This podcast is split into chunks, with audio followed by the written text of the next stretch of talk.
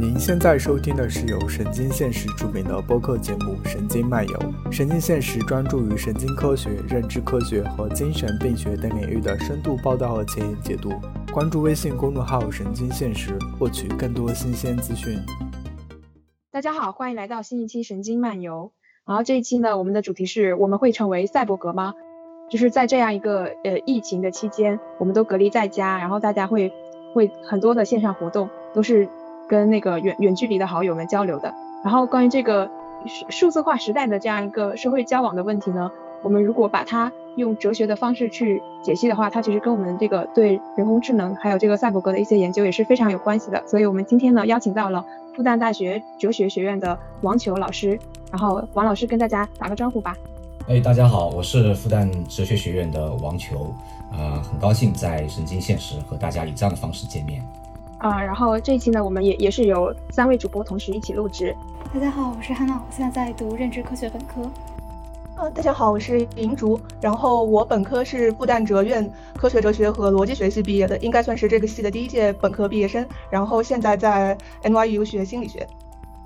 对，然后最后介绍一下我自己，呃，我是。兵书，然后也是在山大读这个马克思主义哲学，但是平时呢也经常会串台到其他的一些呃专业上面去听听讲座之类的。然后最近也是对这个问题比较感兴趣。我们就是刚才也提到了，就是最近的这种呃社交隔离的方式，让我们。呃，就是多了很多赛博朋友。其实我跟汉娜、还有银竹、还有王老师之前在线下都是没有没有接触过的，大家都是赛博朋友。我就会想到一个问题，就是我们人类是不是那种可以不需要直接面对面的接触就能够直接进行交往的那种社会性的动物呢？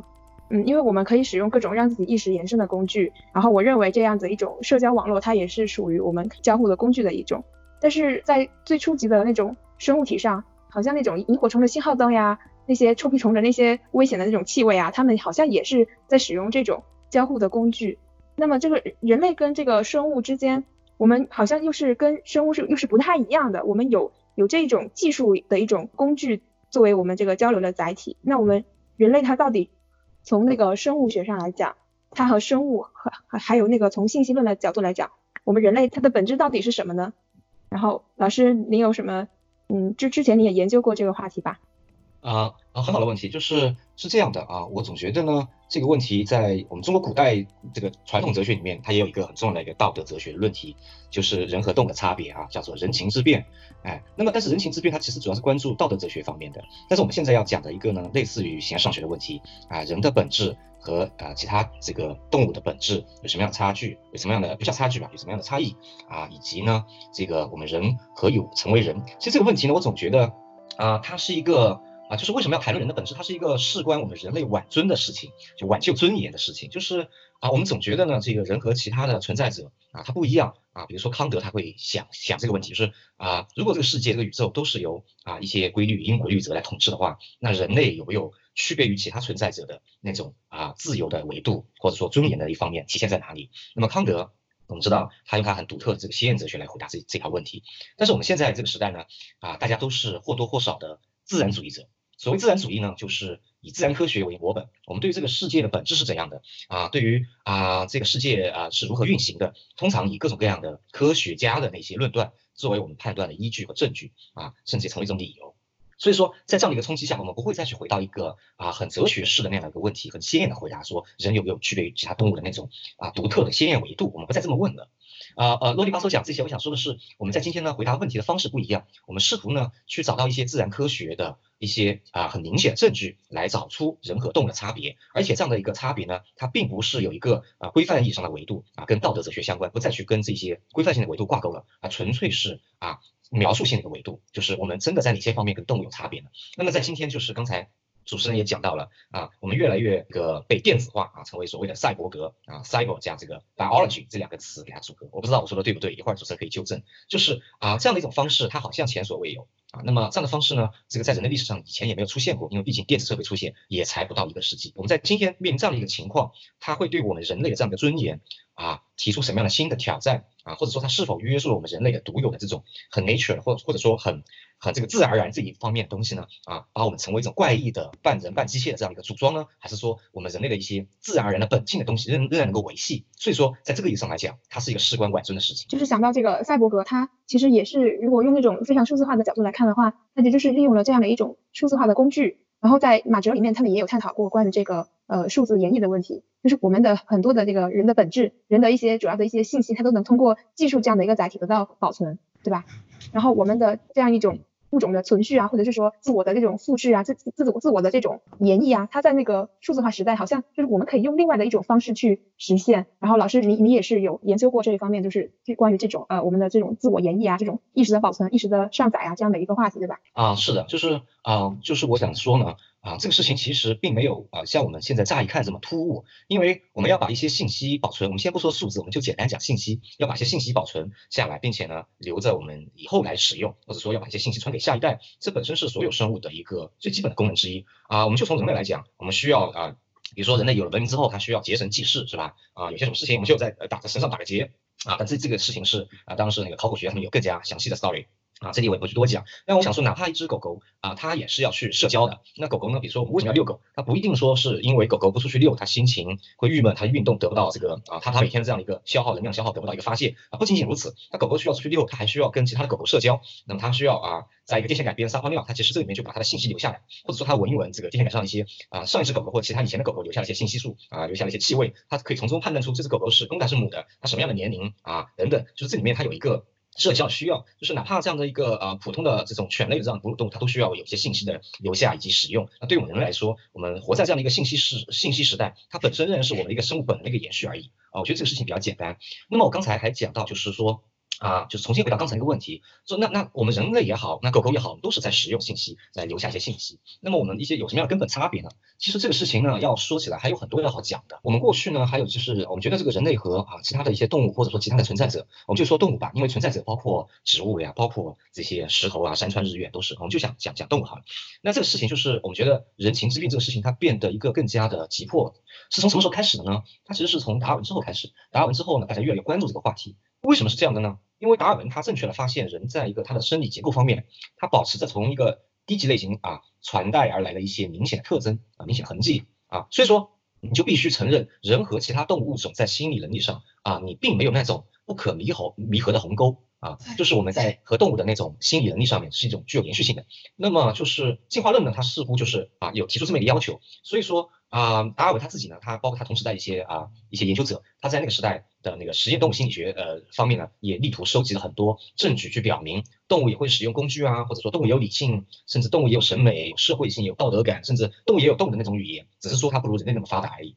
那么这个问题在在达尔文那个时代，就是它成了一个为进化论辩护的一个重要的环节，因为进化论要立的立的立得了足啊，能够为自己辩护的话，你就需要告诉人家，我们人和动物没有那种本质性的差别。所以说，在那之后，大家越来越觉得，那我们人类的那种啊自由的维度，或者说人类的道德或者人类的独特性，这个越来越捍卫不能维护了。那这样的话，就有很多的一些理论去提出来说，我们要重新要找到一些理论资源啊，来反思一下如何面对达尔文的这个进化论给人类的。这个尊严、人类的地位这个事情造成的冲击啊，那这样的答案有很多了，我们知道啊，比如说像像像亚里士多德，我们知道他在《形而上学》的那个书里面，他开篇就讲说，那人是求知的动物，对吧？那那这个一般的动物呢，它凭着这个表象和记忆生活，但是人还凭着啊技术的那个那那种记忆啊 technique 和那个理智生活着啊。那同样我们也能知道像。啊啊，康德就不说了，还包括比较近一点的海德格尔啊，他会说，那动物呢都是一般的存在者啊，桌子椅子也都是一般的存在者。那么人他不是这样，人是一种啊能够领悟到自身存在的、具有反思性的一种啊啊大在啊此在啊，他跟存在者有一些关键的区分等等。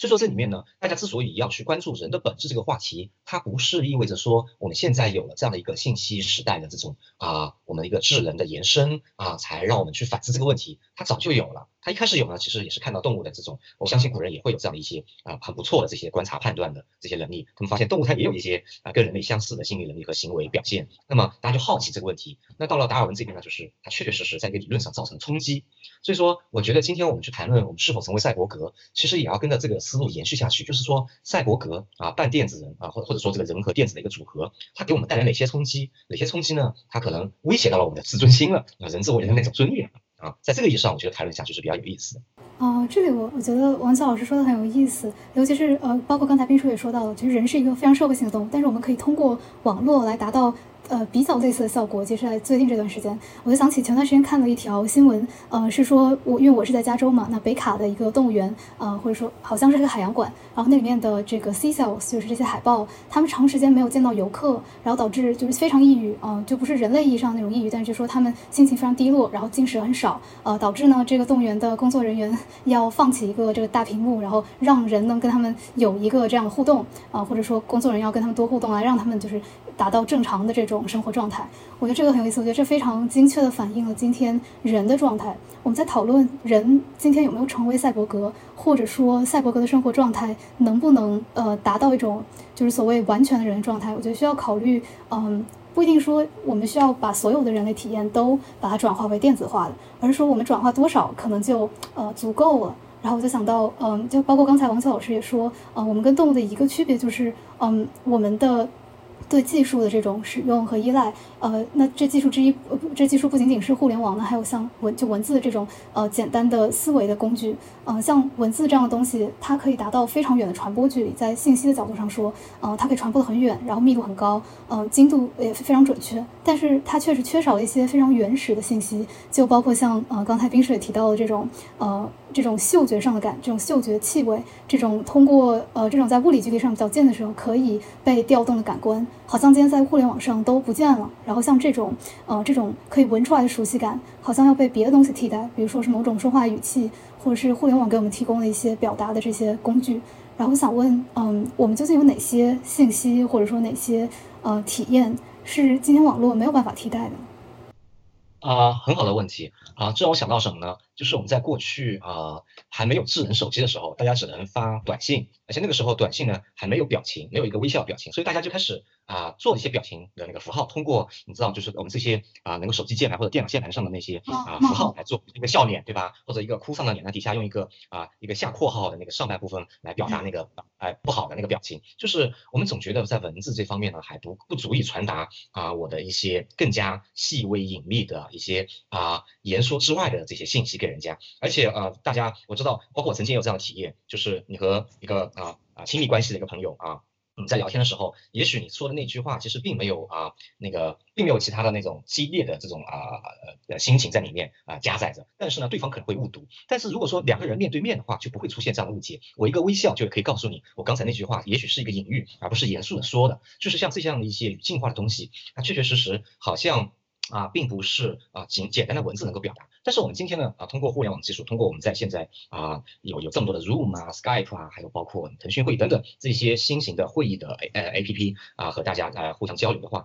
啊，我们可以用这个声音啊，也可以有这样的一个面部的这样的一个摄像头啊展示给大家，但是它仍然缺乏了一些东西，比如说一个温暖的拥抱啊，或者拍拍肩膀这些东西，它其实在一个人类也好，或者说人类作为一种一般的这种这种动物也好，它蛮重要的。啊，面对面的说话啊，那个那个感觉，啊，它它重要啊？为什么重要呢？这让我想到了，就是啊啊，我们今天比较新的一些认知科学、哲学的一些一些想法啊，有一个想法就是啊，包括啊，Jacob Hoy 和 Andy Clark 他们等人之前提出了一种 the predictive 啊 processing，就是预测加工的一个理论啊，貌似呃，我们神经现实的公众号也有好几篇推文是关于这个话题。对，就是我们的呃大脑啊，不光是我们人类啊，动物也一样啊。这些生物有机体的大脑，它在加工信息的时候，它并不仅仅是对外部信息做一个被动的接收啊，一股脑儿啊包包揽下来这些信息，然后对这些信息进行解码加工，并不是这样的。这样的话是一种啊，相当于是一个啊自然之镜啊。罗蒂说的自然之镜是一个镜像式的啊。我们应该是加工的模式像康德似的，我们对这个世界提供一些主动的解释啊。我们有我们的直观对这个世界的这些感知材料做一些解释啊。这种解释的话，其实就有一些啊。啊，我们可以说是在先的这些 priors 啊，或者说一些 hypothesis 有些预设。那如果说现实情况跟这个预设不一样的话，反而会让我们这个引起我们的这个啊 surprise 这个惊讶感、惊讶度。那么我们会对这些信息特别留意。那这样的信息成为我们这个进入到我们直觉系统，进入到我们能够被感知出来那一部分。啊，举个例子吧，比如说啊，有一个人他要他要去一个啊五金店要买四支蜡烛啊，这是一个因缘例子，他会说 four candles。但是那个五金店呢，通常来讲，他不会卖蜡烛的，他只是买这些五金工具。所以说，在这个情况下，往往那个店员他会把 four candles 四支呃四支蜡烛听成是这个 fork handle 啊 fork handle，f o r k h a n d l e，fork handle，就把它想把它听成是一个五金工具，因为那个店员他常常听到的都是那些五金店里面那个已经有那些货品的名称，他那不卖吗？不卖这个一般的这种蜡烛，所以说他那个 hypothesis 就预先设定了这样的一个东西。啊，所以说我想讲的是，就是我们啊平时都是一个线下交流的方式，那么因为疫情也好，因为其他以后有可能出现各种各样原因也好，如果我们被迫只能宅在家里面，通过网络的方式啊跟跟跟大家互相交流、互相联网的话，我觉得这个里面它会有一些啊 surprise 出来，这个 surprise 是我们过去的那些经验也好，过去我们的进化史也好，它没有给我们这样的一个啊啊很快能够呃消化掉这样的一些新奇的这样的一个啊。交往方式的能力啊，我们需要有一段适应时期。但我相信人这个人的大脑还是非常 flexible 啊，它总归来来说慢慢可以适应这件事情。我大概想说两个问题，就是分别对应老师刚刚说的两段，一个是关于呃精简的语言要如何传递，或者说如何捕捉人类丰富的感官信息的问题，还有一个是大概是人的本质的问题，这样两个问题。然后首先说第一个，我完全赞同老师的看法，就是语言它是一个很精简的东西，可以说它。捕捉了一部分信息，但是它相当于像一个筛子一样过滤掉了更多的信息。它就是一个怎么说带宽很低的这样一个滤网。像比如说两 G 的东西，如果你通过语言来传递，可能需要那么好几十天；但是如果通过计算机的话，说不定那么呃几秒就完成了。然后呃除了这一方面之外。呃，人类的感官信息，包括人类接收的很多信息，都是语言所没有办法捕捉到的。在这这个问题上面，我联想到的是 Net Block 说的那个，就是比较 rich 的 phenomenal experience。呃，它的一个 phenomenal overflow argument，也就是说，呃，比如说像那种呃 inattentional blindness，呃，或者说那个 in，呃，或者说 change blindness，就是那种，呃，你可能看到了一些东西在变化，但是你却没有注意到它。一方面是因为你那一种解释是说你语言它是一个非常狭隘的一个通道，然后呃包包括语言，包括注意，包括各种认知机制，它都是非常狭隘的通道。你感官的感官接受的信息的丰富性是没有办法被这样一种很狭窄的通道整个的过去的。所以，比如说在 Sperling Experiment 里面，你看到四行不同的那种呃字母，然后但是最终让你记的时候，你可能只记住了一行，这并不意味着其他的你没有注意到。如果你你有一个指向指向了其中的一行。之后再让你回忆的时候，你就能精确的回忆到被指向的那一行。也就是说，这些信息其实是被你的大脑处理的，但是它没有办法通过语言这样一个狭窄的通道，或者通过注意这样的狭窄的通道被释放出来，被你捕捉到。然后像老师刚刚说的那个 prior 是很重要的，你的你的预测或者说你的那种高层的主动的把捉的那个机制是很重要的。如果没有那个机制的话，很多东西就是它在那边，但是它没有办法被很好的传递出来。像我们现在使用的那种线上的交流方式，为什么为什么那个语言的语言的效率这么的低下？也不是说低下，就是它它非常的粗疏，它忽略到很很多非常那种非常细微的、非常 delicate 的东西。呃，可能也有一部分这个意味上的原因。这是我想呃就是稍作补充的第一个问题。然后。第二个问题就是关于人的本质的问题，呃，我对老师说的这个东西大体上是比较赞同的，然后，但是我也有一些自己的想法，就是老师刚刚指出了差不多像，呃，我把它总结为两点，就一方面，呃，我们谈论人的本质的时候，很多时候是出于人的尊严的一种需要，那么它就指向两个方向，一个指向过去，一个指向未来，指向过去的那一个方向说的就是说人类和动物大概有什么样的区别。人类需要从从自己和动物的区别当中找到尊严，这是指向过去的。然后指向未来的是，呃，人类还能被改造成什么样子？人类对于那种自己被改造、被改造或者说被异化、被其他的机械的东西所替代的这样一种畏惧。呃，可能一部分人感到畏惧，一部分人感到兴奋，比如说我。然后，对人人类要怎么在这样一种变动的过程当中自处？然后老师刚刚给出的方案或者说一种思路是说，呃，这种指向过去和指向呃指向未来的这样一种恐慌或者说焦虑，可能能够从指向过去的这样一种维度当中，呃，得到一些启发，因为他们是一脉相承的。人类人类在说人的本质的时候，都是在谈论这样的问题。然后我对于这个问题有一些自己的想法，就是在说人的本质的时候，可能和我们在说其他东西的本质的时候有一些区别。呃，比如说，嗯，在说人的本质或者说一些那个生物的本质的时候，和我们在说一些人工物或者说其他东西的本质的时候是完全不一样的。呃，这里我想到的是一些心理学实验，比如他们会拿问卷调查，呃，来问一些被试，说，比如说。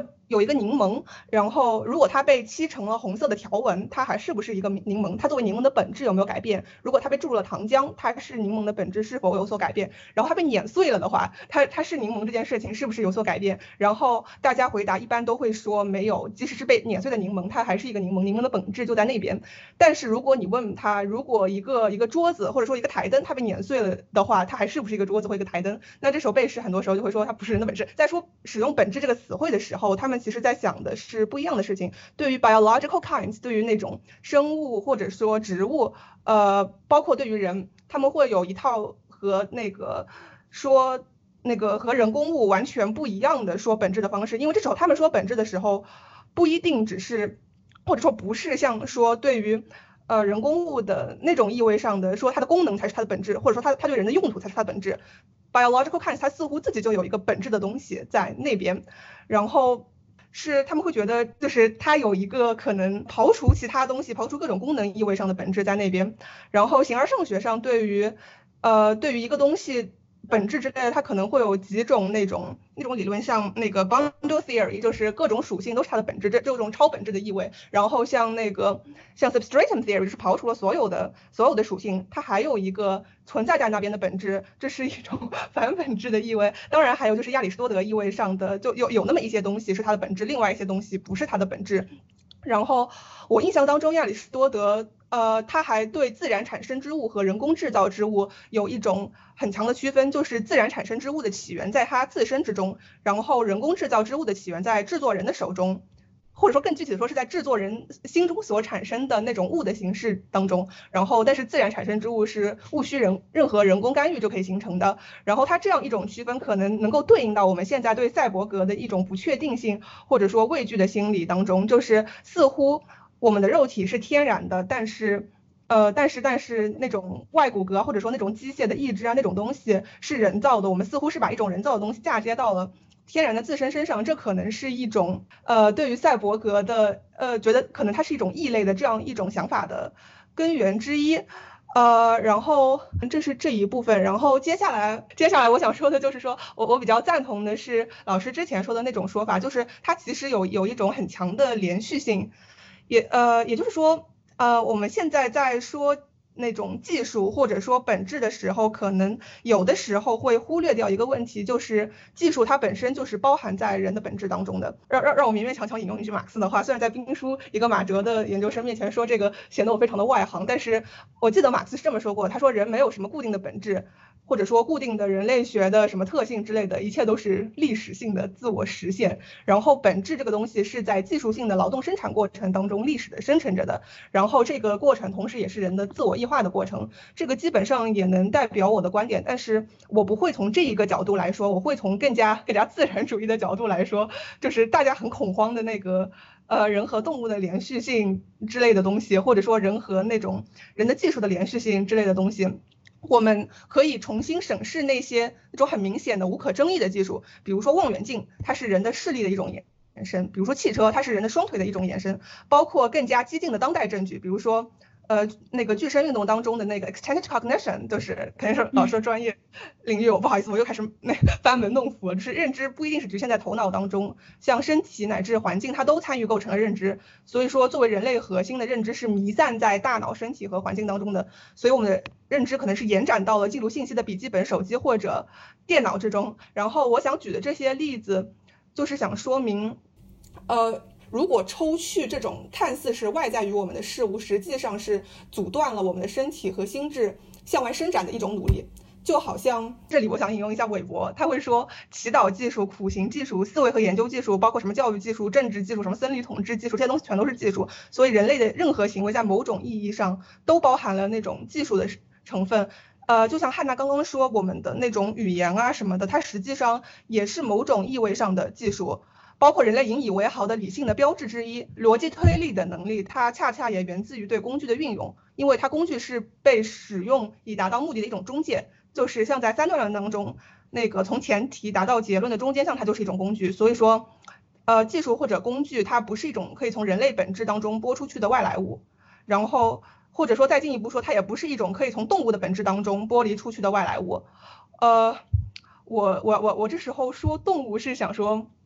呃，比如说我们考虑一个关于眼睛的例子，就是眼睛是怎么产生的，就是在生存的，就是在一个在一个进化论的图景之下，按照进化论的解释方式，在在那个大自然的那种生存的斗争当中，一个动物如果比它的竞争者对环境的变化更加敏感，并且能够更加快速的做出反应的话，那么它在自然选择当中生存下来的机会就更大。所以如果某个动物身体上碰巧有一个什么点对于光线特别敏感，它会给动物的生存带来很大的好处。所以说。呃，随着进化的过程，那种叫眼点乃至最终眼睛这种复杂的东西会不可避免的出现，所以实际上它也是某种，即使是无意的，但是它在进化过程当中也是那种类似于共造的，就是那这样一种东西。然后包括像人类使用的语言，它当然是在更加上面一层的东西，就是呃。有一种对于语言的演化解释，就是说，在语言的传播过程当中，自然选择会使得更加易于被人类学习和使用的语言的那种形式留存下来，广泛流传。然而，过于复杂或者说人类难以掌握的那种语言的形式会容易被淘汰。所以，就它可以反向解释语言对思维的塑造作用。这是，哎不，这这没有因果关系，就是另一方面，我们可以解释语言对思维的塑造作用，就是说。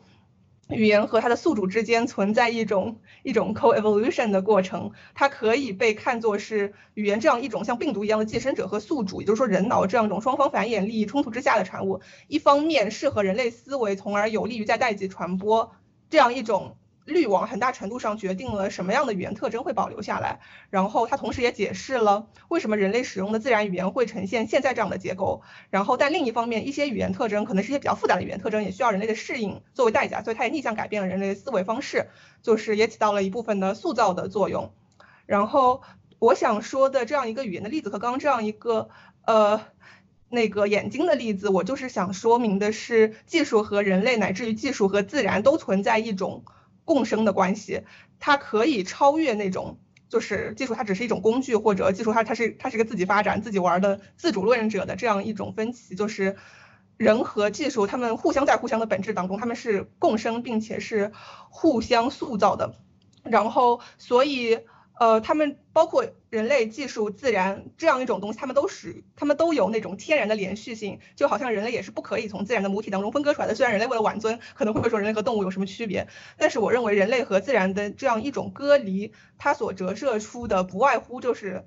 呃，笛卡尔斯的那种二元论，它它投射下来的阴影，它其实未必存在这样一种对立的关系，也不一定有那种超乎超乎自然或者说超乎技术之外的什么纯白无瑕的人类的本质。如果你把技术从人类当中撕扯开来，它相当于是把潜存在人类的本本质当中的种子压抑了。然后就没有让它充分发展为它本来可以发展成为的那样一种样子，这是我对人的本质这样一种看法。啊，很好，很好，非常有有意思啊！就是你刚才也讲到了，就是说技术跟人类，你觉得是一个共同进化的啊？你其实也把技术了当做了一种 meme 是吧？嗯，当当做那个文化基因这么来看待。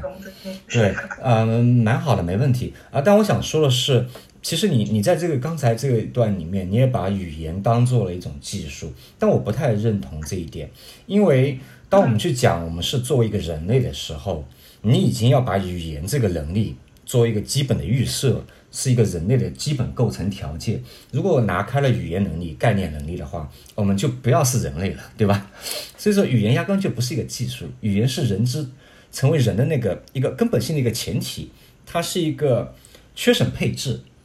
呃，所以，但是呢，我们确确实实有很多的啊内生性的一些思考工具的技术，比如说笛卡尔的直角坐标系，比如说啊微积分，比如说概率论、贝叶斯定理，比如说我们还有这个语言中有一些类比啊、隐喻啊等等，他们这些东西都构成了我们思想的一个脚手架。那么有了这些思想的脚手架，有了这些思想装备，我们才能够成为今天这个样子。啊，所以说技术确确实实不仅仅是外在的、显现的、可见的、时空中的那些存在着，啊，还包括我们内在的思想中的那些技术、思考工具的技术。啊，像丹尼特他在那本啊《知觉泵》里面，其实就讲到了很多的一些啊这个思维工具，对吧？但是我还另一方面，我想补充一点，就是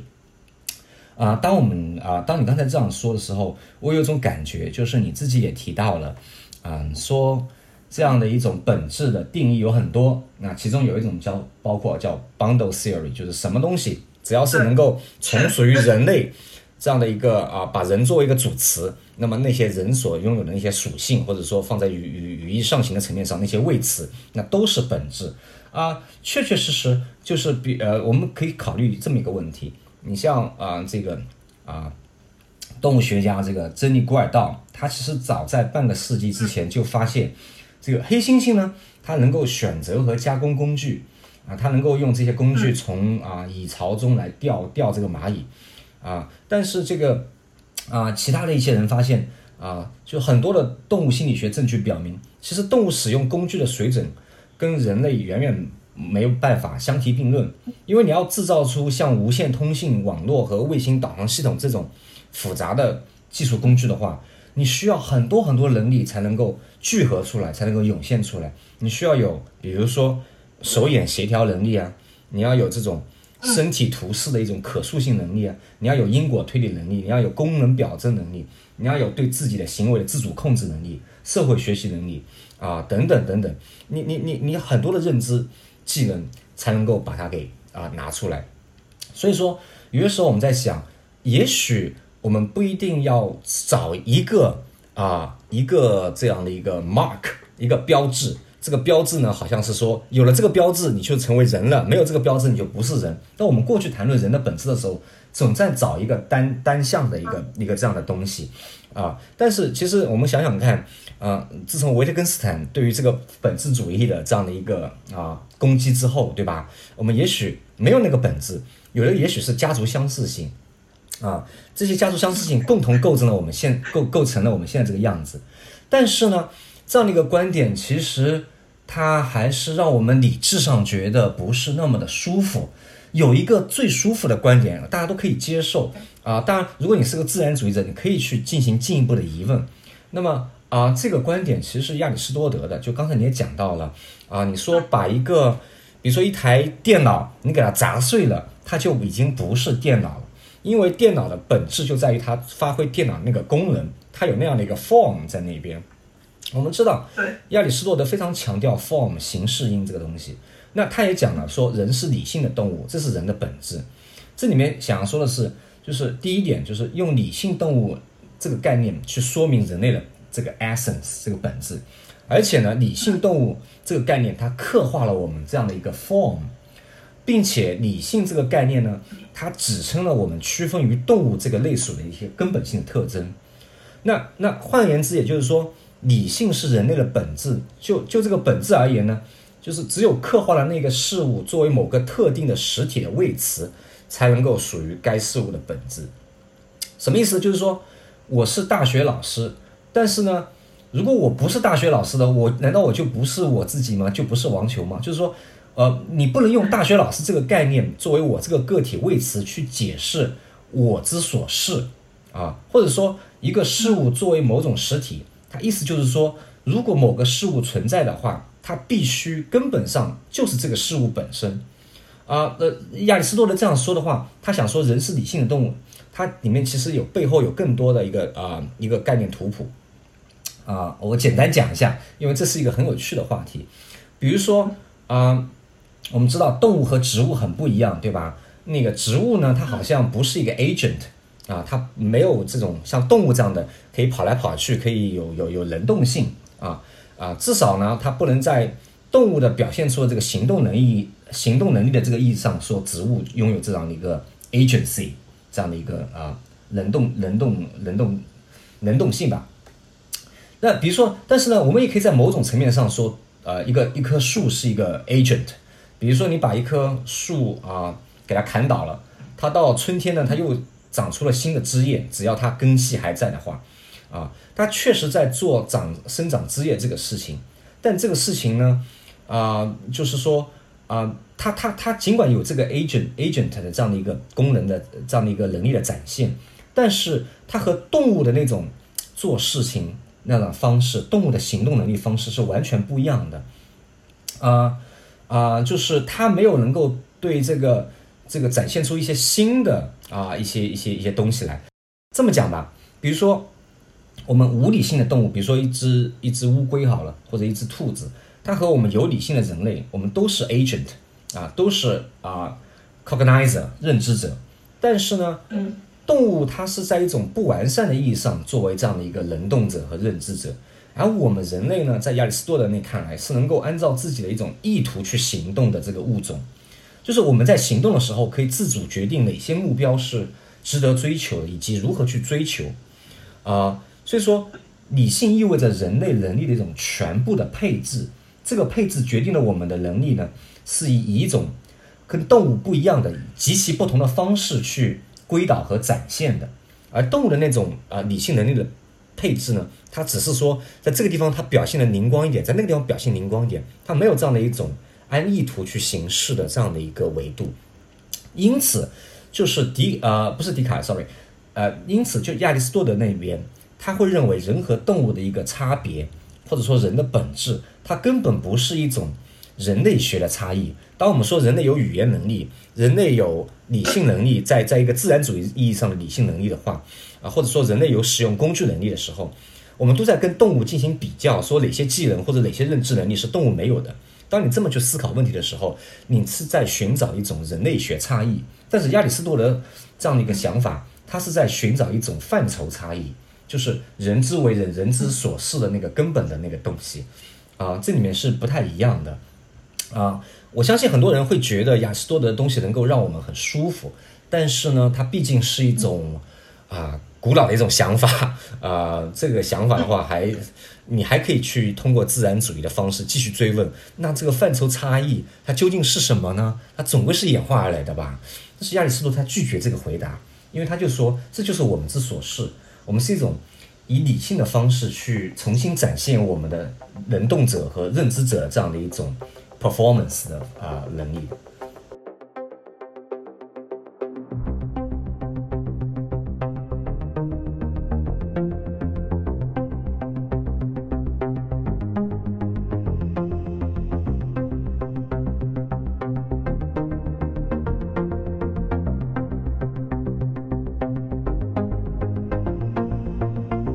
师刚刚说的这一个区分挺有意思的，因为我们还可以再往前推一步。如果我们把那个从动物到人类，然后再再往前推到，比如说我们说后人类或者说超人类那种，比如说使用了脑机接口，然后呃或者说是那种赛博化的那样一种人类，它和人类是否又有某种意味上的范畴上的那种区别？就是它作为一个 cognizer，它是不是能够做到人类这样一个认知者又不能做到的事情？就比如说。呃，我记得在脑机接口这样一个问题上面，Elon Musk 他就说要创造一种数字第三层。所谓第三层，就是说我们把那个动物这样一种靠边缘系统呃过活的那种生物，呃，他们由那种由生理性的那种东西驱动，由那种非常原始的情感驱动的那种那种称为第一层，然后像人类这样呃。由那个大脑皮层，包括前额叶皮层这样那种，呃，可以进行理性的思考，可以进行决策规划这样的那样一种，呃，东西被称为第二层。那么，Elon Musk 他想说的数字第三层，就是在我们的边缘系统和我们的大脑皮层出现冲突的时候，比如说我现在很想吃高热量的甜品，但是我内心又知道这是不对的，这样一种时候，当然最终很有可能我还是会选择去吃那个高热量的甜品，这就是我的我的我的理性的马车没没没有跑好，我的激情和意志开始开始乱窜了，我的边缘系统控制了我的大脑这样一种时候，然后 Elon Musk 就提出我们可以有一种第三层的东西，就是它可以呃把感觉和体验分为两部分，就就是我们可以呃让大脑产生这样一种我们已经吃了甜品的这样一种快感，它得到了，但实际上生理上有没有吃，所以我不会长胖。然后他把这种这种意味上的东西叫做数字第三层，然后它似乎是比我们现在的那种意志软弱、摇摆不定的人类，比如说像我这样明明不能吃甜品，因为要长胖，但是还是克制不住要吃甜品的人，似乎他就多了一种。或者说更加是更加能动的这样一种存在物，那它和这样一种超人类或者说后人类的改造过的人类和现在的人类是不是又有范畴上的这样一种区别？这是我在想的一个问题。啊，好，就是我觉得是这样的，就是我们知道人为什么要吃甜品，并且在现在吃甜品成了一个困惑呢，或者说是需要克制的一个事情，就是因为从进化心理学的角度来看，它是一个进化上的一个时差。因为我们的大脑呢，按照进化心理学的想法，它基本上在啊一百万年前到一万年前这个所谓的地质学上的这个更新世这么一个时期里面，已经基本上成型了。那么在这一万年，其实按照传统的这个经典的这个进化心理学讲法，我们并没有在最近这一万年有太多的变化，因为因为这样的一个基因的一个变化是不是那么快的？既然如此，那我们在一个原始时期生活要生存下来，你就需要大量的摄取热量、蛋白质、脂肪、糖类。那但是我们今天还是这个大脑，我们无非是现代的颅骨里面装着原始的大脑，所以我们忍不住要干这个事情。那如果说这样的一个理论是对的话，我在想，如果啊你在一个呃改装过成为一个赛博格之后，然后或者是通过某种按照马斯克说的那种方式，去让我们实现出诺奇克所说的这种体验机器，满足自己的一些欲望，但是在生理上又没有没有侵入的话，那我在想这个里面它可能会带来很大的麻烦。具体的这样的一个麻烦，它会怎么样？啊，我相信那些科幻小说家比我想的会更加的呃细节化。但是我想举个例子，啊，这个例子是真实的。我们知道有很多人他也喜欢去尝试这样的一个赛博格的自我改造，比如像考文垂大学的一个副校长啊，现在是不是副校副校长不知道，这个人叫 Kevin Warwick，他是把那个硅硅芯片应答器啊，也就是说能够让门自动打开或灯自动打开那样的一个那样的一个芯片吧。应答器植入到皮下的这样的一个人，而且他宣称自己为赛博格，然后呢，他呢就是还很有意思，他他还推出了一个叫做 Brain Gate 啊这种装置，它有呃数百个接入神经系统的电极，然后通过互联网传输信号。呃，一开始呢控制仿生手，然后呃后来他直接跟他的呃妻子啊，他妻跟跟他妻子通过这样的一个啊呃赛博格式的方式，叫 Brain Gate 的方式去交流，然后呢。啊，那他是喜欢去尝试这样的一个新鲜玩意儿，但是这样的一个做法，它并没有说是像你刚才说的那么的严重，说或者说刚才说的那么样的啊程度化那么深，能够啊啊通过不用吃东西就有了吃东西的体验，它仅仅是好像说把一个装备放到自己身体里面啊，但是另外有有一位啊有一位朋友叫做 James Young。他是在啊一二年伦敦的一个地铁事故中失去了一条胳膊和一条腿，然后呢，他在一个电竞游戏比赛比赛中，他获得了一条这个仿生手臂。他他他这个仿生手臂呢，它虽然是有有这样的一个机械式的未来主义的设计风格，但是比较沉重，呃，就是重量比较大，比较笨重，而且正常的活动可能也会受限。那么他其实这个 Young 这个人，他计划能够正确的。贴合骨头的模型，用一种其他的一些模型来取代它，最终跟自己的一个神经的意图相结合。所以说，他现在也正在众筹一个说可以用大脑信号自然控制的一个骨骼植入物。然后他认为呢，他说这个项目让他明白什么事情，就是说你拥有一个替代功能很棒，但是呢，拥有你需要的那个核心功能才是最棒的。这里面他其实也，我我我在想想说的是，他作为一个啊赛博格的一个亲历者，从第一人称角度去体验这个事情之后，他发现还需要那个核心功能是最棒的，替代功能并不是，并不是他想要的。呃，换言之，就是我们很多的一些体验，如果说你不加控制的很边缘化的一些体验，比如说我现在就想吃吃东西。啊，但是呢，我现在又不想我身体长胖，于是呢，我就要啊有一个这样的一个 experience 输入到我的大脑中，让我自己觉得吃的东西已经有这个啊满足的欲望。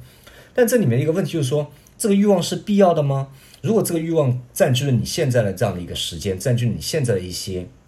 啊，我们可以说这个机会成本也好，从经济学的角度来讲，经机会成本，那么你这个时候你会发现，哇，it's so good。我还想要，I want more，我要更多的东西，我要其他的体验。这样的话，你会让自己瘫瘫痪掉，你会让自己废掉了。我在想，就是说，这不是一个核心功能，这个体验它不是必要的。那我还想要，比如说，我我希望我自己是迪丽热巴的老公，但是可能吗？不可能。那我只能也给我一个 experience 输入进来。但这个东西的话，会让我沉浸在其中，如此的美妙，以至于我不想做，我不要做哲学了，对吧？就是或者说。或者说，我们我们在讲这个这个这个这个呃，一个人如果说他的一生要好好过的话，他不可能仅仅活在那个体验机器里面，啊，因此就是你这样的一个讲法，它可能会容易滑入到诺奇克说那个体验机器，它太好用了，而且无无没有什么伤害，没有大的这个 harm，OK，那那这样的话，我们要这个赛博格的话，它可能会真的是啊，谁用谁糟糕。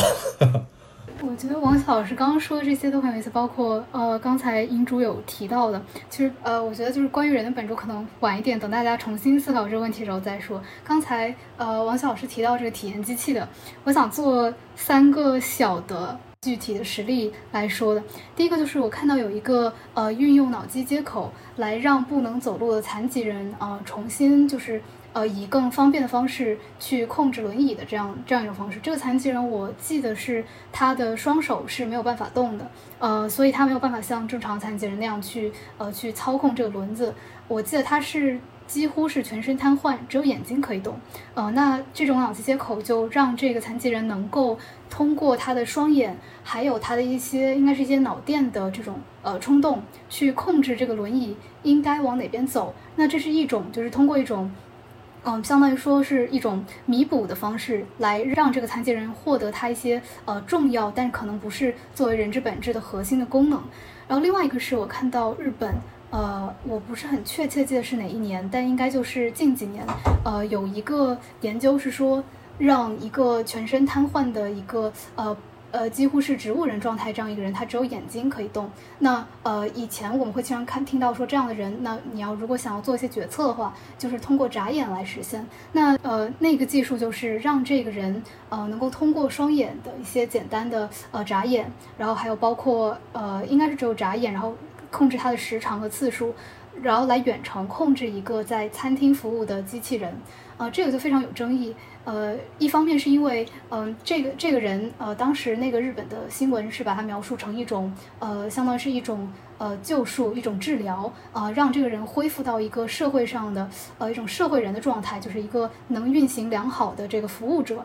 能够去出去赚钱的这样一个，呃，社会人的状态。呃，这个争议点在于，它这个机器不仅仅是要弥补它的，呃，行动的功能。它还要弥补它作为一个社会的这样一个角色的功能，同时又把它呃这种呃人的本质把它降低到了一种好像说你要能够打工，能够呃服务，然后能够。呃，能够去在社会上成为一个有用的人，这样你才是一个完整的人。呃，我记得当时有一些预告，呃，宣传片还是什么的，呃，就是指就是指他控制的这个机器人是一个雪白无瑕的这个小机器人，然后他可以呃拿起杯子呀，然后点单啊这些，然后包括呃还会有非常乌托邦的呃顾客会对他非常友好啊这样子，类似于这样的一些情景。那这是第二个，第三个就是呃刚才呃银柱说的这个，我觉得很有意思，就是你去设置这样一个第三层。然后可能说，我们把一个算法，就把一套 algorithm 把它定下来。哦，我我我希望能够按照这个规则来生活。比如说，我希望能够减肥的时候，我就不想吃蛋糕。不论我的情感如何告诉我，你这个 algorithm 要保质，要保证我不会去摄入多余的热量。那设下这个算法之后。呃，我自己觉得是，你是将一个你的某种主体性，把它让给了、让位给了这个机器，你让它在呃某一个时刻拥有这个权利，去有比你更高的某种权利，或者说，呃，你是允许让这个算法和你的大脑去寄生在同一个同一个身体系统当中，呃，那这个就是我觉得应该是今天的很多硅谷的所谓呃 self hacker，呃，这样这样的人他们会去想象的事情。嗯，不知道这三个大家觉得区别在哪里，然后以及哪个是更不能接受的呢？啊，我我我想把你这个问题，就是刚包括刚才讲的一些问题，就是做一些概念上区分，因为我们做哲学的人很喜欢做概念区分。就这里面，首先我们要谈论一点，就是这些赛博格技术它用来干嘛，对吧？就好像我们在谈论基因编辑的时候，我们在想它要干嘛？它是用来治疗还是用来增强？治疗的话，就是说你曾经是有这样的一个能力，或者我们应该有一个 normative 的一个规范性的这样的一个能力的表现水准。但现在你缺乏某个个体缺乏了，那现在我把你恢复到那个 normative 或者 average 的那样的一个表现的水准上面。比如说刚才你说那个轮椅的事情，如果说我植入一个芯片能够控制我轮椅的话，啊，它对这个个体来说它是一种治疗，那大家会觉得这个事情啊还还比较好接受，对吧？那但是另一方面呢是一种增强。如果说我本本身我作为一个正常的健全的一个人类个体，我不具有这样的一个能力，但是你给我加了这样的一个能力，比如说我想要什么体验就可以用什么体验，或者说我的某个义肢它。不光能够做人的啊手手臂或者说人的啊手掌手指能够做的事情，而且它它它非常的厉害，powerful 很强大。比如说我有一只像像高达一样的啊，或者说有千手观音一样的，我有那么多手，我可以同时做那么多事情。那我来参加一个游戏比赛，一个电竞游戏，然后我们每只手来控制一个手柄游戏手柄的话，那我太厉害了。你说我个人报名我参赛，但其实我带着一千只手，这带着这么多的假肢过来、义肢过来，然后我完全能够通过我的 mind 来控制的话。我们设想这么一个情景，那人家会说这不公平，因为你并不是在在在在一个 average 水平上在跟我进行啊电电竞比赛，你是相当于是说很多人很多只手在一起在干这个事情。我们设想，我我觉得这个设想实验不是特别的呃呃严谨，但是我们可以设想，就是说增强的一种赛博格的话，大家似乎会觉得它它会有恐惧感，或者说它是 unfair 啊，从社会公平，从别的一些威胁的角度来讲，都都都有这样的一个可能性。其实包括像今天很多很多人啊呃担心赛博格这个事情，还是一一些这个很实际的考虑，比如说担心增强之后它应用到军事领域啊等等啊。但另一个概念，刚才说了一个治疗和增强的区分，另一个区分就是说，你这样的一个赛博格的技术，它是一个永久结合还是说可分离的？如果可分离的话也无所谓，你要你要是做把自己做成一个赛博格人，但是可以分离的。我现在把你这些设备拿掉就可以拿掉了，而且拿掉的话很简单，没有什么问题。那我们在今天某种意义上。或多或少都是赛博格。我我们戴上眼镜，对吧？我们的眼睛的能力恢复到了这个正常的视力水准啊，甚至我们可以用望远镜来来增强我们这个视觉能力。我们用这个 iPhone 手机呢更加如此，对吧？我们有能够记得住那么多的电话号码，那么多的事情，用手机能够查那么多的信息。那好像说所有的信息都可以在我这个脑中啊，按照安迪克拉克的话来讲，都是一个延展的性质。那也没有问题，我可以把手机拿掉。如果你要考试的话，不许带手机进进考场就 OK 了，大家都公平了。所以说，那个那种，如果说把某个芯片植入到我的大脑皮层中去，大家会觉得这个事情拿掉还不简单，或者说特别麻烦，或或者说会有一些别的一些呃伦理的一些问题，那大家会觉得这个事情要慎重啊。所以说，结合的还是说可分离的，这也是对于赛博格的一个一个大家说哪个是可行，哪个不可行的一个考虑。然后还有一个区分，我觉得是浅层的和深层的区分。如果说浅层的话，比如说像。啊啊！我刚才说的那个例子啊，那个考文垂大学那个副校长 Warwick，他把芯片植入到皮下的话，那我我手臂上面开一个小口子，然后芯片植入进去，然后只是这个芯片只是用来应答这样的一个呃呃开门啊或者呃打开电灯这样的一些简单的事情的话，它不涉及到我的 mental 层面的话，那也无所谓。但是像那种刚才说类似于体验机的那种那种赛博格啊，它可能是深层的，它可能改变的不仅仅是我们的对于跟世界的一个打交道的一种方式。啊，不不像，因为那种浅层的方式更加像我拿一个遥控器或者我拿一个手机，那那种深层的方式呢，很可能是让人类的某一种心智体验有了一些啊重大的改变，甚至是本质性的改变啊。我可以举个例子啊，就是有些赛博格的这些技术可能会带来一些完全不曾有过的新奇体验。比如有一个人叫做 Neil Habison，他是在巴塞罗那里面住着，然后他天生是有一种一种眼睛的疾病，他只能看到灰色，不像我们正常人可能够看到五颜六色。那么那有个外科医生呢，他把一个天线，我不知道那个天线怎么样的，呃，固定在他的那个头骨上，然后天线他会将这些色谱转换为音符，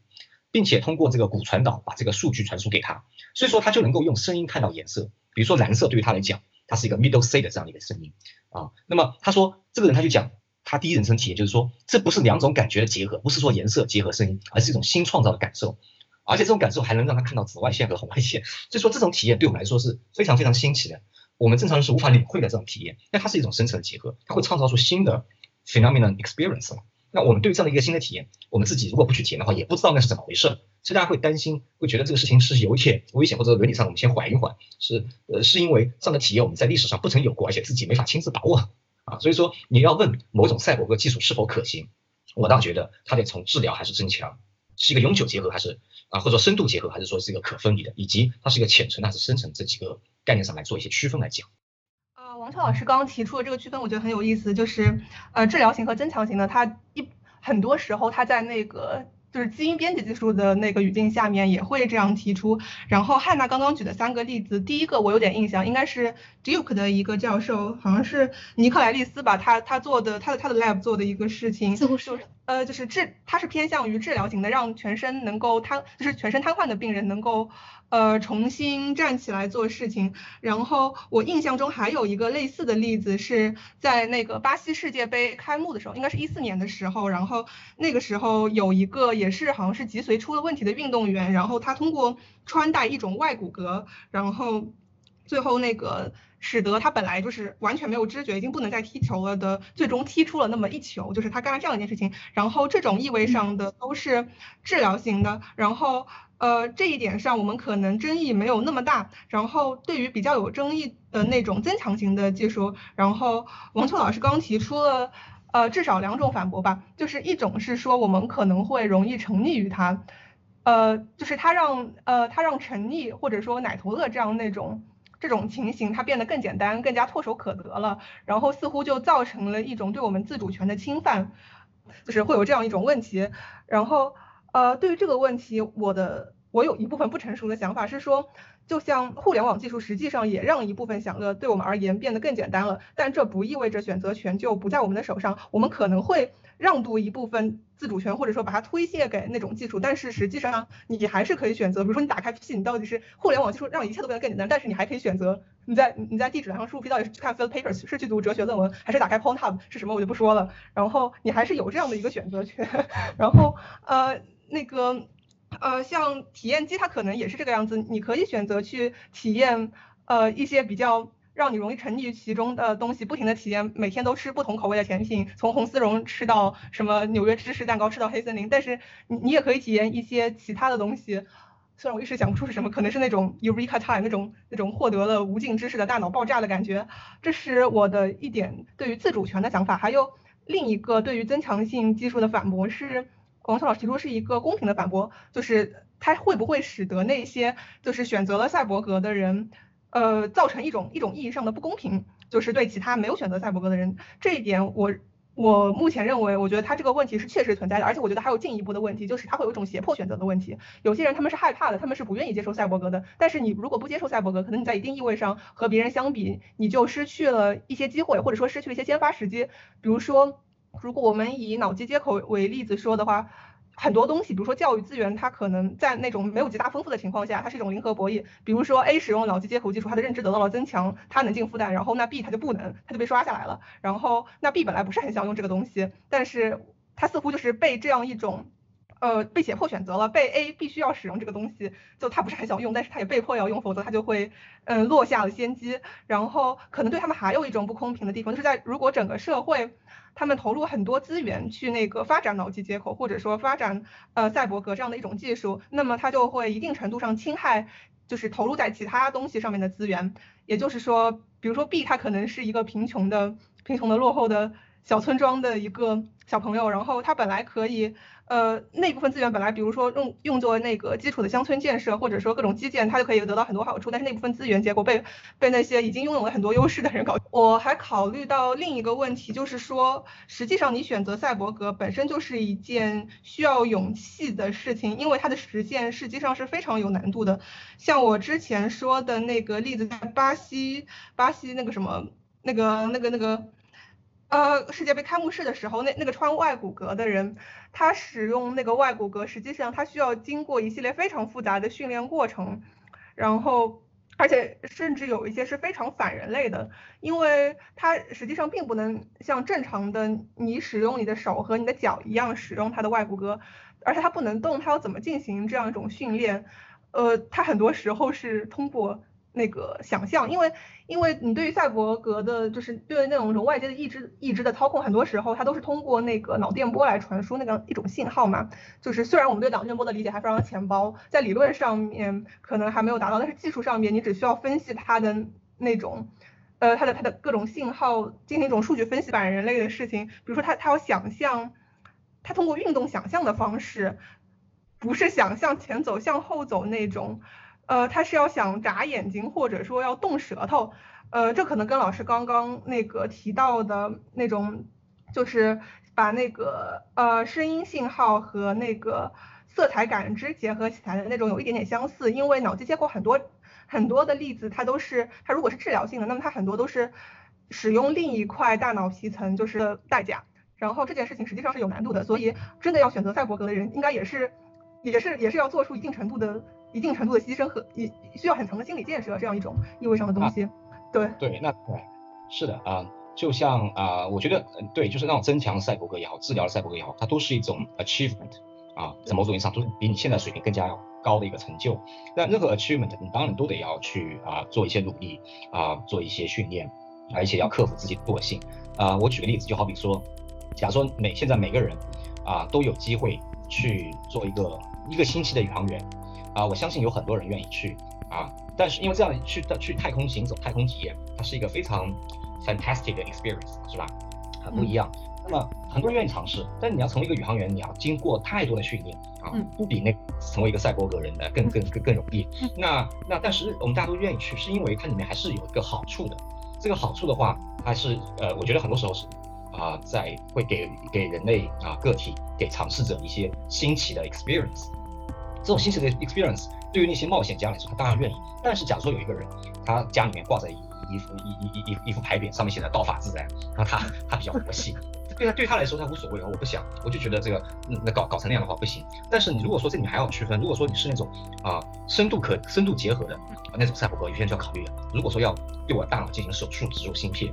啊，或者说要开刀要打麻药啊，他觉得那我何必呢？我现在挺好的。但是要是可分离的，就像玩一个手机或者 VR 一样，那我我觉得无所谓啊，可以试一试，反正它的代价 cost 也不大，那也可以也可以尝试一下。所以这里面我就想，就刚才那几个概念啊的区分，要综合起来考虑啊。就是我在想说啊，我们是呃是不是啊可以进入到那个更深的问题？比如说，我觉得像赛博格的一个啊终极形式就是意识上传，就是。